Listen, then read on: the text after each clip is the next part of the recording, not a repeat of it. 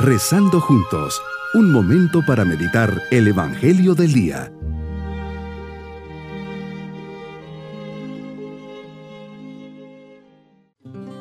Les saludo al comenzar este día lunes de la segunda semana de Adviento, siempre con la mirada puesta en el Señor, comencemos diciéndole, ven Señor Jesús a este encuentro sale al paso de mi vida en esta oración, quiero tomar conciencia de que estoy delante de ti, mi Creador y Señor.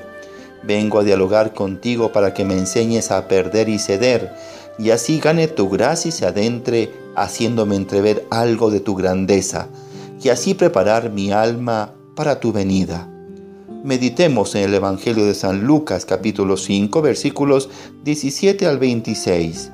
Señor, te encuentras enseñando, y estaban sentados y escuchándote unos fariseos y maestros de la ley. Han venido de todas las aldeas de Galilea, Judea y Jerusalén. Eso quiere decir que tu fama se ha ido extendiendo por todas partes. Se deja ver con claridad que el poder del Señor estaba contigo para realizar curaciones. En esto llegaron unos hombres que traían en una camilla a un paralítico. Se esfuerzan por colocarlo delante de ti, pero no pueden, pues hay mucha gente utilizando todos sus recursos, cualidades e ingenio. Queriendo ser instrumentos de salvación, lo suben a una azotea, lo descuelgan con la camilla a través de las tejas y lo ponen en medio delante de ti. Conscientes de la compasión de sentirse parte de una comunidad y queriendo poner sus buenas disposiciones individuales al servicio de los demás, lo llevan ante ti para que lo sanes y le devuelvas la dignidad de hijo de Dios. Nos invitas a adoptar una actitud activa en nuestra vida, ayudar a los demás a que se encuentren contigo. Son muchos los que a veces sin saberlo están buscando la curación, que viven en la ignorancia, en la duda o en la soledad. Gente que tal vez ya no espera nada en esta vida o porque creen tenerlo todo en su autosuficiencia o porque están desengañados. Admira la fe de estos hombres que hicieron lo indecible para poner delante de ti a este hombre minusválido y les dices, hombre, tus pecados están perdonados. Los fariseos y escribas, ante su soberbia y razón de su corazón, se ponen a pensar y a criticar quién es este que dice blasfemias ¿Quién puede perdonar pecados sino solo Dios? Has dejado el cielo y has venido al mundo para perdonarnos. Con esto has abierto para nosotros las puertas del cielo. ¿Qué cosa más grande que esto? Absolutamente nada.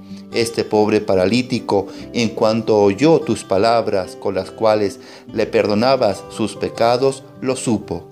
Lo había ganado todo.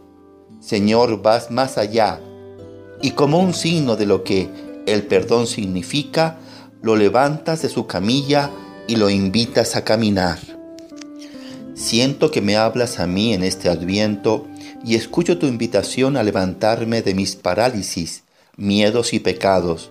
Me invitas a tener una fe profunda y en acto que me lleve a poner todos los medios posibles que me suban a la azotea, que me bajen como puedan para ponerme delante de ti, que no me quede en una fe de un quisiera, de buenas intenciones y menos de manos cruzadas. Hoy quiero escuchar de boca del sacerdote que me diga, tus pecados te son perdonados.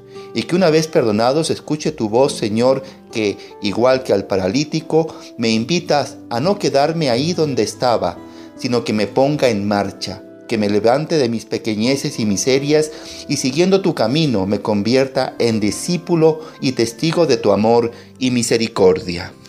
Mi propósito en este día es salir al paso de las personas necesitadas, acompañarlas y darles lo mejor de mí. Mi actuar será de fe y confianza en Dios, sabiendo que es el verdadero médico de las parálisis de mi alma. Abrir un hoyo en el cielo con mi fe y oración para encontrarme cara a cara con Jesús. Mis queridos niños, la fe de estos hombres le llevan a subir a un hombre paralítico al techo de una casa, hacer un hoyo y bajarlo por ahí para que se encuentre con Jesús. Al ver esta fe tan grande, le dice, tus pecados te son perdonados. Y al ser cuestionado por los fariseos, da un paso más y le dice al paralítico, levántate, toma tu camilla y anda. Ese es el poder de Jesús cuando ve a una persona con fe. Y nos despedimos del Señor con su bendición. Y la bendición de Dios Todopoderoso, Padre, Hijo y Espíritu Santo, descienda sobre todos nosotros y permanezca en este día. Maranatá, ven Señor Jesús. Bonito día.